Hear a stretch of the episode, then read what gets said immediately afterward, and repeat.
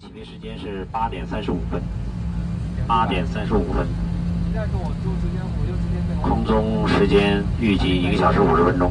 飞行过程中预计有轻微的颠簸，请您在座位上坐好，系好安全带，谢谢。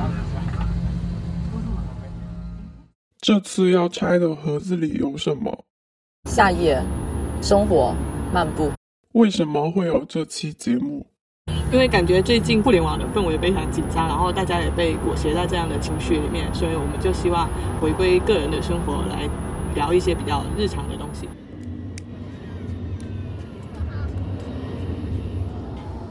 今天是登喜回广州的第三天，然后我们约了今天见面录音。那刚好最近是登喜的生日，然后又遇上了我们拆盒子一周年的一个纪念日。刚好我们两个最近都很忙，没有什么时间在一起庆祝，所以就见面的时候给他准备了一些小礼物。好，那一会儿见吧。嗰次喺喺攝影時。龙盘龙喜，送你的小礼物是什么？为什么还有我们的贴纸？ 因为那个是我们的周年礼物。哦，谢谢。播我这个礼物，播周年吗？呃，播各种。 播最近的年轻时光。呃，播你的乔迁上海，嗯，然后播你的生日， 哦都可以。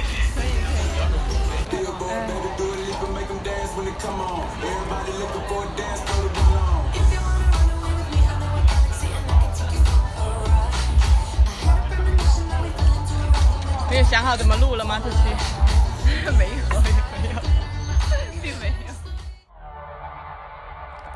我是 Sharon，我是 Dancy，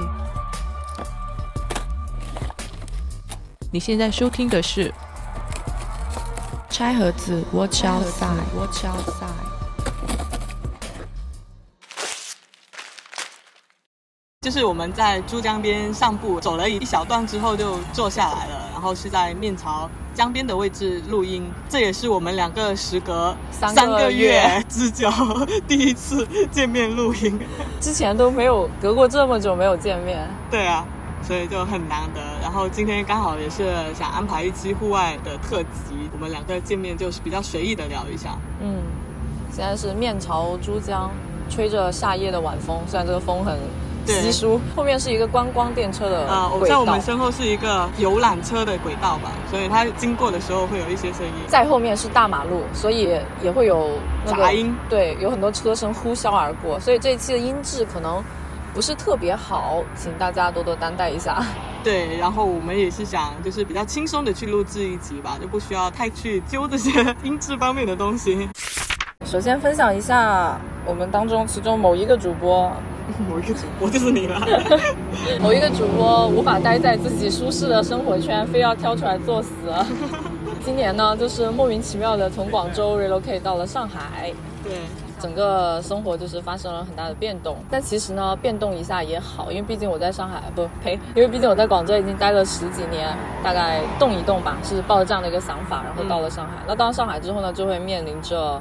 工作环境的变动啊，还有搬家这一系列的东西，那同时换了一个城市，其实也给我自己的一个生活的状态和生活的习惯带来了很大的改变吧。嗯，是你需要去到一个新的地方，重新组织你自己的一个社交圈子。对社交圈子，还有一些呃 daily routine 啊之类的。嗯，对，首先分享一个我最开心的一个 daily routine 的改变。 在广州的时候呢，上班都是打车嘛，嗯因为广州确实打车会比较方便一点。嗯但是到了上海之后，因为住的地方和生活的地方在静安徐汇这一片，非常的适合骑自行车。嗯，上海是一个挺适合骑车的地方，就很舒服。对，它的城市的街道设计的就很适合骑车。 广州其实主要是你骑车的时候会有很大烟尘。就大公路比较多。嗯，然后又时不时的要你推行啊，又上那个什么人行天桥啊之类的东西，是。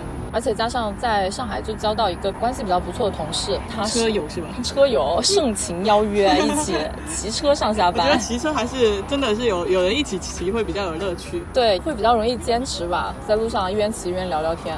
买了一个公路车，骑得很爽，嗯。就顺带着把你分享的也开始想要滑滑板是吗？啊，对啊，就是我跟 Nancy 差不多时间，就是也是有工作上的变动嘛。嗯，然后我现在是住的地方是离公司比较近，就不怎么需要通勤的时间，人就没怎么动，所以我就想说，其实应该要运动一下。然后对我之前。呃，对滑板一直挺感兴趣的，然后也是因为搬了家之后，附近是比较空旷的，适合这样一种运动，所以就觉得可以来玩一下。其实说到骑车运动这一些，我们不是还有一集？嗯，就是因为我们也研究了一些就是户外运动方面的东西，所以之后会分享一集关于户外或者是运动，对户外为主吧，户外跟户外品牌。比较接近我们之前节目的那一种架构的一期户外的主题。对，然后我想想看，到了上海之后还有什么变动？搬家，嗯，搬对家搬家这个我们两个其实都有经过了搬家这个环节，可以。对，要不你先说，你搬的比我早。 但是我我的变动可能没你那么大吧。我我现在住的那个地方，我之前也跟你讲过，就是给人一种很莫名的冲突感，感觉是一个很神奇的地方，就是在一个斜坡上下。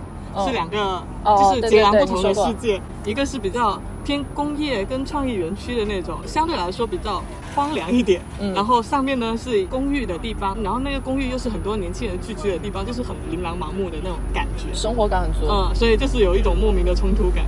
它下面那些有一圈那些当铺的店是关了的嘛，然后之前哦拍过很多那种铁门对前面的对对那些画嘛，哦就是在是那在那里吗在那一圈上面拍的，就那一圈是完全是一些关闭的商铺，然后上面有很多这种涂涂鸦，鸦，还有一个 有力的，有力的烘焙，你明天有什么事？收拾东西，很多东西要收拾。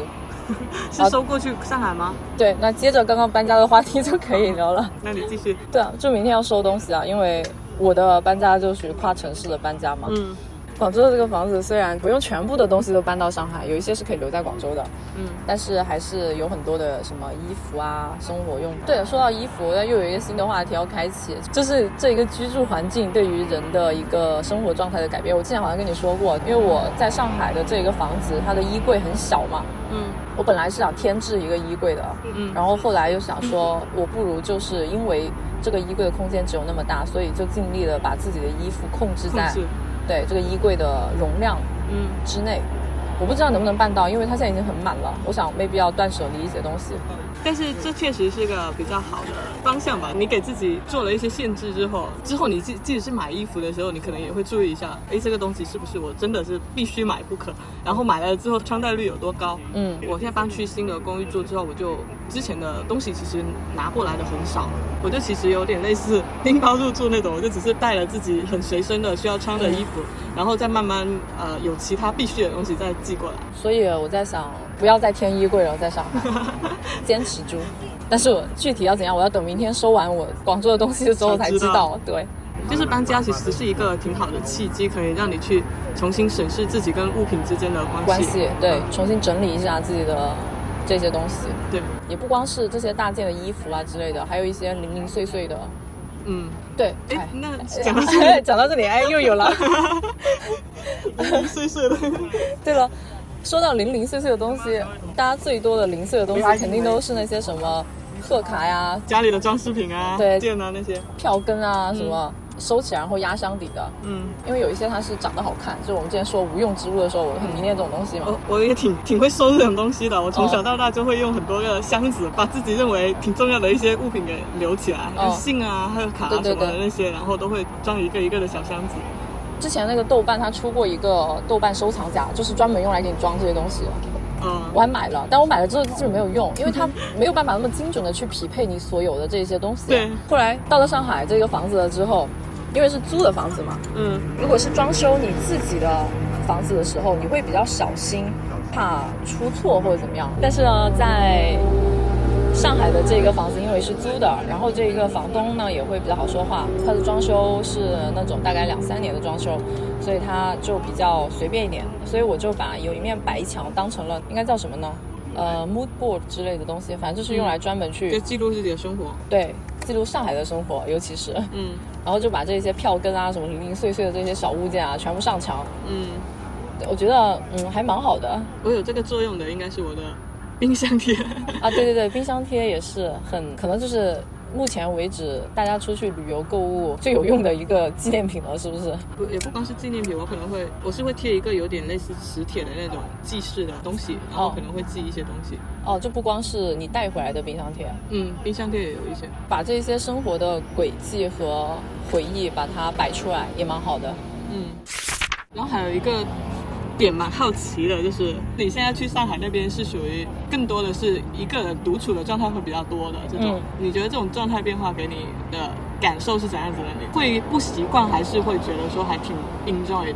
没有习不习惯的说法，我觉得就是一个人独处的时间比较多之后，有好的方面，也有不好的方面。嗯好的方面就是你比较容易更加自己一个人静下来做一些需要 focus 的事情。 就例如加班， Oh no！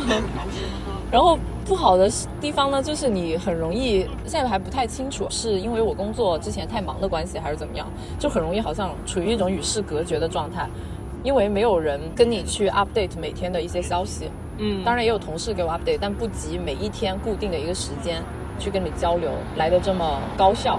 嗯所以我过去一两个月的线上热点，我都是要 delay 好几天之后才接收到这个信息，而且接收到的可能只是因为哦，我看到它的标题太多次了，啊，我理解你这种就是没有室友更新信息来的 快。对，就没有人给你哦从头到尾的解说一遍，或者是丢给你一个链接，哎，你看这个东西怎么怎么哦样。之前在广州可能下班了或者是周末的时候比较多的是打开电视，但现在呢，因为我的电视呢插头都还没有插上过，嗯所以我也不会看电视，或者是周末窝在家里看一些综艺，这些信息源也是没有的。嗯但是与之相反的就是，那当然我周末就更多的是出去嘛，因为之前在周末在家里面可能接收到的都是综艺啊、线上的信息啊、电视、电影什么的。但是如果你周末经常出去了，你可能就是和朋友去到一个新的店啊，或者是看一个新的展览啊，或者是嗯听一个什么新的其实 show 生活啊的，重心会更多的在线下。对，就是从线上到线下的一个生活重心的转移。嗯。所以就是说有好也有不好了。我自己是还挺 Enjoy 一个 enjoy 人这独居的状态了，即使跟身边的人关系再亲密，我还是希望就有一个比较可以说是全然私密的自我空间，然后不需要为了社交他人或者说他人的观看而存在的空间，嗯可以有自己的节奏、韵律或者秩序，跟自己喜欢的东西待在一起，嗯，就是那个空间它浸泡着你，会给你那种充电感。能量，对，让你提供一些营养，然后我觉得这种就特别好，是就特别舒服但。是反正都是不能够太陷入到某一个状态当中太久吧，嗯就两个可能互相平衡一下是最好的一个状态吧。对，我觉得这次回到上海之后，maybe 也会有一些变化吧，就是不会像之前那么频密的出去，因为现在我要接大力回去嘛，嗯那我可能会想多花一点时间和他在一起。啊，就待在家里。对，所以如果是见朋友什么的，maybe 会邀他们到我家来。对哦，那就是近朋友这一个，你觉得这种状态相比很高密度、很频繁的社交，嗯，会觉得累吗？就因为我们之前都聊过，社交可能对我们来说会是一个很消耗的东西。对的。 然后我感觉你现在大量的时间都花在社交上面。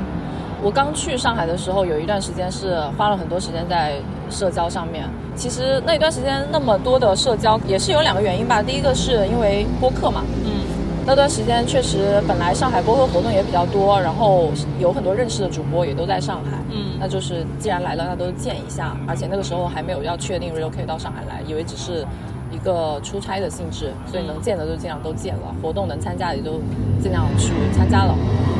另外一个就是 move 到一个新的城市的一个新鲜感，在有限的时间内尽量的去体验一其下实吧。我也觉得，不光是新鲜感，你去到一个陌生的城市，你还是有必要去建立起自己的一个社交圈子。这样的话，会给你带来比较多城市的安全 感。哦，这个是后来的一个想法，就像我刚刚说的，我一开始没有、嗯还没有要去转到上海的时候嘛，嗯更多的就是一个新鲜感或者是一个探索感吧。后来转到上海了之后，就会有你说的那一种要去建立自己的一个固定的社交圈，嗯然后有一个比较安全的感觉，嗯也就是近两个月吧。那我的社交频次就减少了很多，嗯当然也是因为工作，也没有太多的时间去像之前那么频密的社交了，嗯。但是确实现在的状态感觉会舒服一点吧，因为第第一个是频次减少了很多，第二个是相对来说见的人也比较固定了一点。嗯，所以就是接着刚刚说到的线下社交的问题，对吧？嗯，我这边可以分享两段，这两段呢，因为第一都是和播客圈的社交有关，嗯，第二正好是一个处于出差状态那一种，还处于一个比较兴奋活跃的一个社交心态，嗯和后面已经搬完家了之后，处于一个比较去平静的一个社交心态，而且这两次都是和同一波 人，鸡汁蛋跟嗯蛋黄黄酱，对，都是跟他们两个。前面一次是四月份的时候，去了一趟嗯景德镇的浮梁，因为那个时候有一个艺术节，就类似于日本的大地艺术节的一个活动，我们就赶着最后一个周末一起坐高铁过去了。然后本身我们三个对这个艺术节也比较感兴趣嘛，也当一个工作之余的短途旅游吧，详细的就不说了。Anyway，反正那一次的旅途呢，整体上来说是处于一个比较轻松的 enjoy 的状态吧。嗯也是到了上海之后的第一次到周边短途游的经历。后来也有其他的，但就不是和他们两个。这个鸟叫不好吗？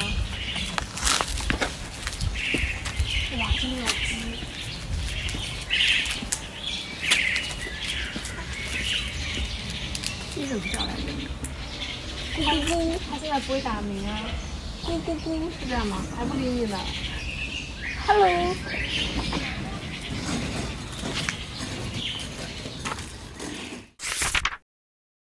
后面又有一次，还是和他们两个是在最近，那次也蛮好的，因为是我在过生日的前一天。啊生日那天，对，但因为我其实已经好几年没有很认真的过过生日了， 那一次也不算是很正式的过一个生日，只是正好那天是我约了出去走一走。对，正好那天是我搬完了家，然后和他们呢也是很久没有见面了，约了说要不要来我的新家里面来坐一坐、玩一玩，一起吃个外卖。所以去到你那里就招待了个外卖是吗？ 对不住了，我家只有外卖可以招待。这一顿欠责，但机制他们之后再跟你讨。当天的时候，我才突然想起，哦，明天是我的生日。嗯，对，家我家也没有什么娱乐设施，大家就一边吃着外卖，一边录了一期短暂的播客。哦，所以是在你家里录的，我以为对是在外面。在我家里没有录了一段播客，是因为那一天正好有那个吴亦凡的那个新闻爆出来，我们就吃着吃着外卖，突然热搜弹了一个吴亦凡的那个东西，嗯然后我们就现场聊了一下，那就顺便录了一集。吃完了之后，我们就去周边散一下步，因为我家住的那个区域比较适合散步嘛，我们就以我家为起点，走了一个正方形的大圈，然后 回到了我家。观察一下家里周边的不环境。 Nancy 的跨生日夜游， 三个人同时掏出了手机。现在是八月一号十二点零一分。哎，八月一号了，八月一号了，八月快乐，八月快乐，快乐吗？不快乐。哎，还是挺快乐的。真的吗？ At this moment，怎么了？这里怎么还有一个 OPS 的杯子？杯子哎，因为 UPS 离这里附近吗？我那天上班之前去买嘛，然后我同事叫我给他带一杯，嗯，然后我想买两杯的时候，OPS 的店员制止了我，他说你一个人喝两杯吗？一开始问我说还有一杯是我带给我朋友的，他说你朋友离这里近不近？嗯，我当时没敢说要二十多分钟的路程，我说大概十分钟吧。他说十分钟你端过去已经化成一杯水了，我们不建议哦，可以叫你朋友过来喝。他们就是很重视自己的出品，对品控做的很好。因为我那天又是一个网红打卡点？是什么东西啊？你看，这墙上面这有么一个笑像一个脸，眼睛啊！ 是一个笑脸。是一个笑脸。你记不记得这家店我们走过哎？哪一家？就是你是说我们还是我跟你，啊？是吗？你记得就是你上一次，嗯那过去哪一次啊？就是上次我们一起去吃那个鸟笑，还有狗哥，哦然后我不是还站在这个路口说这是个什么店，你有印象吗？我没有印象，对不起。 好的，英语厅堂，这是个 live house 吗？因为这离音乐学院近，有一些这种嗯。哦，那我知道了。这条前面有一家我去过两次的书店，它的老板是一个就是看起来就蛮二次元死宅的一位男士，年纪也比较大了。我好像跟你说过哎，嗯，就哦在那个前面，它非常的旧，里面的那个书的摆放的样式还有整体的 feel 都很像日本。哦，然后这里有一家咖啡店叫那个旺财嘛，嗯哼。但那一边有一家叫来 福，对，他们兄弟店，他们他们就是一个老板开的，这个好。对，然后它呢是不，是他就们那有两两条狗，一条叫旺财，我不知道有没有狗，反正是一个风格的那种，比较可爱，然后插画风的那种店。哦，那个书店快走到了，我来给你们。这家这家啊，雨润书，可雨能书，叫不知道叫什么，就是雨嗯咪咪书，你大概，然后是那种比较破旧的，二一零的海报，我觉得蛮好的啊、就我不喜欢看特别崭新的东西。好多漫画这里。因为我自己来过一次，然后我带过我朋友来过一次。进每次进去的时候，那个老板他都会非常热情的给你推荐漫画是什么。嗯，让我看一看，吗？我们现在往哪边走呢？帮我去买个水这是三阳南路吗？我也想喝水。呃，我们要么就是直走，要么就是往这边走，但是你可以先去买水。哎，我第一次看到那个便利店换货，哎，我也是。哦，那我经常看到哎、哦我这种夜行动物。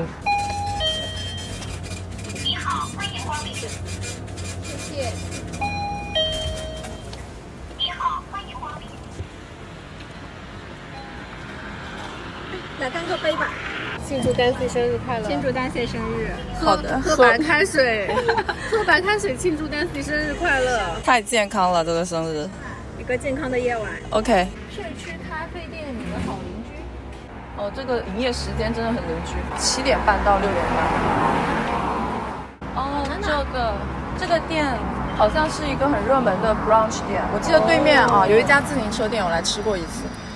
哦，不是不是来吃过自行车店，是来吃过这一家。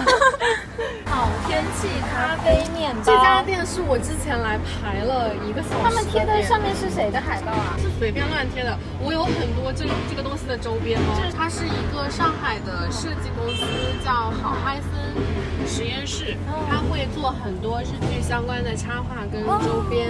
然后这家店的老板应该跟他们老板是认识的，还是说是一家，反正就是会寄卖。然后这家店它的主打的特色就是那种日式 它旁边就有另外一家 Ride 咖啡，总觉得和自行车有点关系。永嘉路，我们刚刚是走过永嘉路吗？永嘉路挺长的，我们刚刚是走过了，那为什么会绕回来？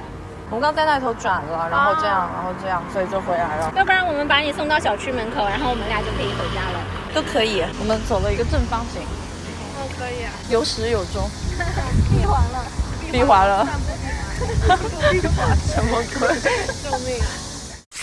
最大的收获就是我家周边真的是超级多的咖啡馆，真的，那挺好的呀。以后加班的地方就多了呢。 加班。oh no！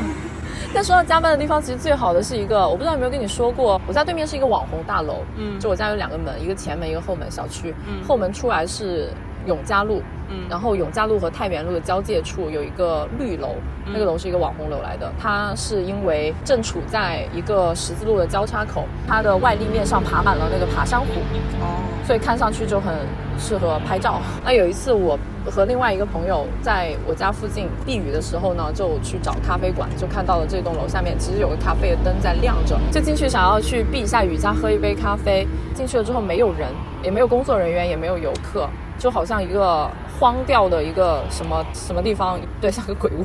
好，而且因为它里面的那个布置就是很暗黑风的那一种，嗯，所以里面是没人的吗？一开始进去里面是真的没有人，但是它地方又很大、很空旷、很宽阔的那种，它的布置都是哥特暗黑风做。展之类的，平时不会什么。 no，重点来了，我们一开始就以为它是一个普通营业的咖啡厅，因为它的布置就是也像一个咖啡厅，有个吧台，嗯然后有几处座位，挑了一个位置坐下，然后他们就去给我们准备饮品，就走了一走，发现它里面超多 collection，都是非常 creepy 的那种。嗯收藏就什么人体模型啊、武士铠甲啊这种，然后还有一些小的手办啊之类的，就很像呃，我很喜欢一个导演，他叫吉尔莫·托罗，拍《水形物语》的那个导演。嗯嗯然后他之前还拍过《环太平洋》，这两部应该是他最有名的作品。嗯就很像他的房子，因为我买了他一个画册，就是他是一个特别喜欢收藏的人，然后他有一个专门用来收藏的房子，嗯，类似于一个藏珍阁一样的地方。他那个房子里面会收藏他很多很稀奇古怪的一些玩意儿，包括他之前电影里面的一些道具啊、说不定这模家店型。的灵感来源就是它。有可能，这真的很像，很像一个藏珍阁，但是没有吉尔莫他的那一个那么的满。然后我们探索探索着发现，其实这里是一家纹身室。然后我们就和这个店员交流了一下，他其实是一个在上海已经开了二十多年的纹身室。只是他前几年才搬来这一个地方，因为那天下大雨嘛。嗯我们就问他平时这里的人也像今天一样少吗？他说是因为这里他们平时一般是不对外开放的， 嗯就是给他们纹身的会员过来预对约了，然后才过来的。对，所以我们那天就属于乱闯闯进去的一个，而且就是很很神奇的一点是，我们不是一开始进去的时候都没有人吗？嗯我们坐了一会儿之后，他突然就不知道从哪里冒出了很多个人， 所以那一天就体验很好。那个地方也是非常适合加班，因为没有人 嘛。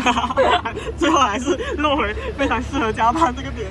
对，非常适合加班，而且离家又近，对不对？哎，这个罗森是不是刚刚我们走过的呀？哦，是的，这是后门的那个螺丝。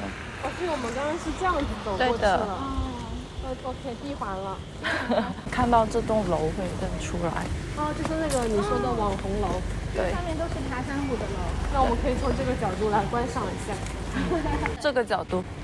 哦，看一下。拍一张夜景，然后哦那个纹身店就在这里面，它里面真的很顶哎，我拍我有拍照片给你们看一眼。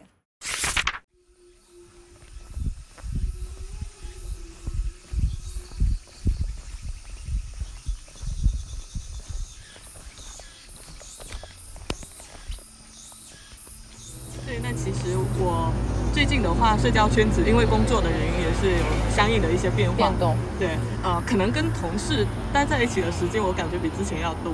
嗯，对，因为我住的这个地方离市区也不是特别近，然后刚好离公司近，所以就是跟同事什么待在一起的时间可能会比之前多很多。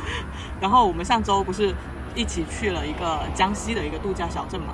嗯，对，我们有一天晚上就跟两三个同事吧一起出去散步，走了好几个山头，然后伴随着就是竹林里面传来的各种虫鸣蛙叫，就特别舒服。嗯，呃，这真的你是找一个明朗的夏夜，然后把耳朵藏到树林里去，就你就可以听到最动听的夏夜奏鸣曲。哇，啊这个声音你们听，哎，我刚刚也听到这个声音了，此起彼伏哦，你要录起来吗？录录录，我都想录了。我录了。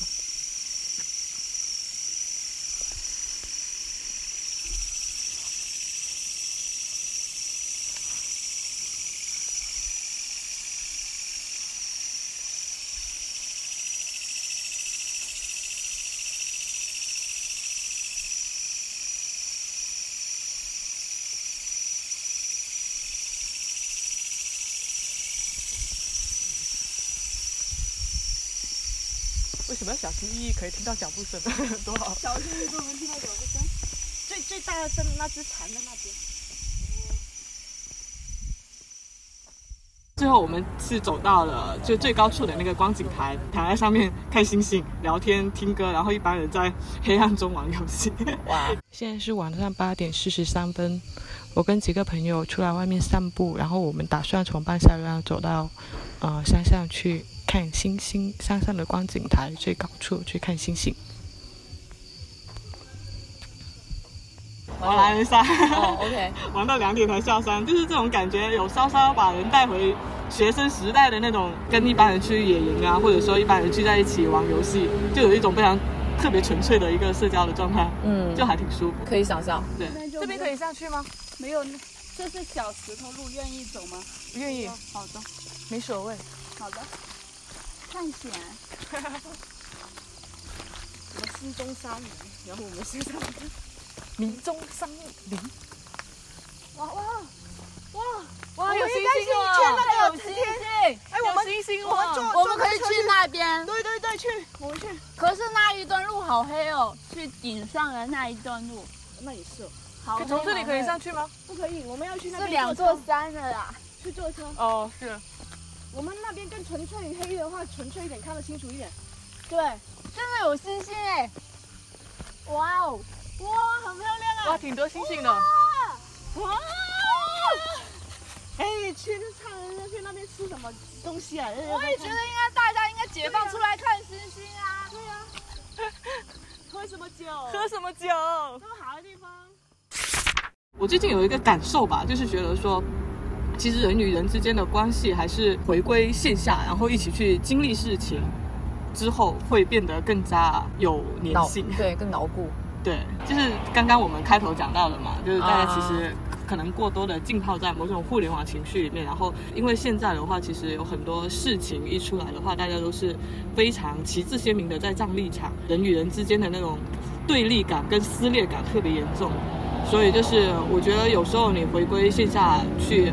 呃，跟你身边的人产生一个更紧密的联系，更加多的去体察这种人与人之间一种更加微妙的感觉是会更好的。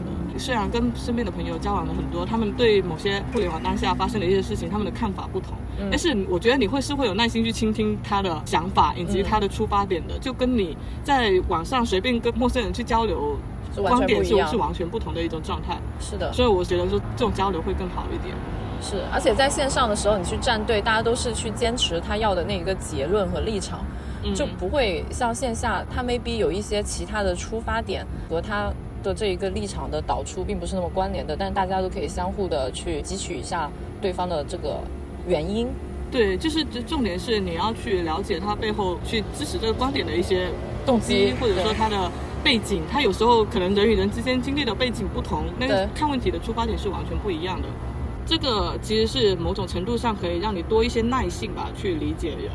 我之前有听到一些呃播客在聊一个话题，就是对互联网观念世界的一个困惑跟逃避。嗯觉得说互联网是另外一个世界，是一种更加光面的世界，但是跟你的现实生活是存在挺大的一个撕裂感的。想到的是索拉里斯星里面的那句话：我们想把宇宙扩展到宇宙的边缘，但是其实我们并不知道如何跟这个世界相处。我们也不需要另外的东西，我们需要的只有真实。就是我们努力的去寻找它，但我们发现我们永远也发现不了。呃，很感叹就是这种前人的一个超前的洞察力，他们可以这么提前的去预见我们现在正在经历的一些困惑的东西。就互联网它提供了一个非常无垠的世界，我们在光电的世界里一再的去扩展，然后寻找片刻的一个认同或者片刻的感动，但是回归到这种现实的生活里面，我们具体的生命经验又往往过于苍白。嗯然后这种剧烈的断层，其实就是这种困惑的根源。我觉得是，所以其实更重要的还是回归到你自己真实的生活，多去体验一些，你才能够真的去理解线上你所看到的那些观念，以及去判断他们。对，诚然，我们的真实生活可能很大程度上已经被赛博生活给吞噬了，但是其实无可置否，正是因为真实的生活这么单调重复，我们才不得不去呃拥抱一个更加剧烈变化的，每天不断有新的东西来刺激我们感官的这种赛博生活。就是热搜上面的头条每天都在剧烈的跳动变化，然后我们就好像被那个东西一直牵引着去走，但其实最后因果循环，可能人类在真实跟虚拟之间反复横跳，你就会对何为真实、何为虚拟产生一个困惑。嗯，哎，这然后在这里我还想起之前，就是我们都分享过，我们其实不太喜欢听偏向于情感类的一些电台嘛。是的但是其实有一个小小的转变是之前的，嗯就是可能跟一些主播之间建立了某种联系。嗯，呃，虽然可能在大家看来可能也是一种弱联系，但是在这种联系的建立之上，你会更加愿意多的去听一听，即使他们自己一直在开玩笑，他们讲的是垃圾话，但是你可以去多倾听的话，你也会发现这种方式也是可以让人与人之间建立一种更加真实多元的联系，然后会有更多倾听的耐心跟欲望。人类还是需要人类。是的，我我想起之前说不喜欢听一些情感类的，也不叫不喜欢吧，就是没有什么动力嗯去收听一些情感类的电台，就是因为它和你没有关系。嗯，因为情感上的电台，你那些主题，如果是你想要去了解这些主题背后的一些理论，或者是对你有什么有用的嗯东西，其实你可能多多少少已经知道了，已经了解得差不多了，我们自己的对三观已经建立的差不多了。对。但是就有一些契机，也有可能是会让你爱上一个偏情感上的电台。嗯就有一些它可能是因为某一集的主题，它正好就击中了你，对然后也没有别的地方你也没有听过，那可能你就会进入到这一个。播客当中，或者是像你刚刚说的，因为我们和某一些主播有了一些微妙的联系，就抱着一种怎么说互相交际或者是互相了解，嗯。的这种动机去听，然后发现，哎，其实你也可以听到一些不错的 point。嗯，就是其实我觉得在人与人之间的交往，有时候不必太过于急躁。嗯就例如是我们作为一个播客节目去跟听众建立联系也好，因为我我们之前有一个机智的猫咪嘛，就是一个听友，对在在网易云上面可能会比较活跃一点，它是隔一段时间就出现一下，然后时不时会给我们带来惊喜的那种感觉，就它连听了好几集，但是我就觉得这种就很好啊，你坚持自己的节奏，你不是说每天都要来跟这个节目产生联系，但是你久久的来一次，就是我们也还是在这里源源不断的提供一些内容，然后你嗯愿意去跟我们交流，我就觉得这种状态挺好的。他也说，哎，那我是不是要下次尽早赶上你们的更新？这种我就觉得不用啊，你就按照自己的状态来就好，自己的对节奏。怎么舒服怎么来，你嗯你怎么舒服怎么来，我们怎么舒服怎么来，对，更加适合建立一种长期稳固的联系。联系，对对，其实说到啊我们怎么舒服怎么来，也和我们这一次的更新也是有点关系吧，就是我们已经很久没有更了吧。对，之前啊我们一开始做节目的时候是很执着的，也不叫执着，因为一开始也是为了让我想自己稳定坚持，对对，所以是保持着周更的频率。那个时候坚持也还蛮好的，但是等我们到第一季更完了之后，差不多找到自己的一个呃路径和节奏了之后，就会相对的稍微松弛一点，因为我们也不太想把这一个播客变成一种负担。对我我不希望说是一一种热潮，好像一波过去了，然后大家就开始嗯不怎么 热衷这个东西。呃，我们想把它作为一个长期的事情来做，那就按照自己觉得舒服的节奏来做就好，没必要把自己逼得太。也不是说之后就会 就会就会这么随经常性更对，也不但还是是会有维持一个稳定的节奏的。所以我们这一期就是一个非常轻松的一期。是，还是希望大家不要太沉溺于光念的世界里面，多来接触一下现实的世界，对，多感受一下现实中的人和事。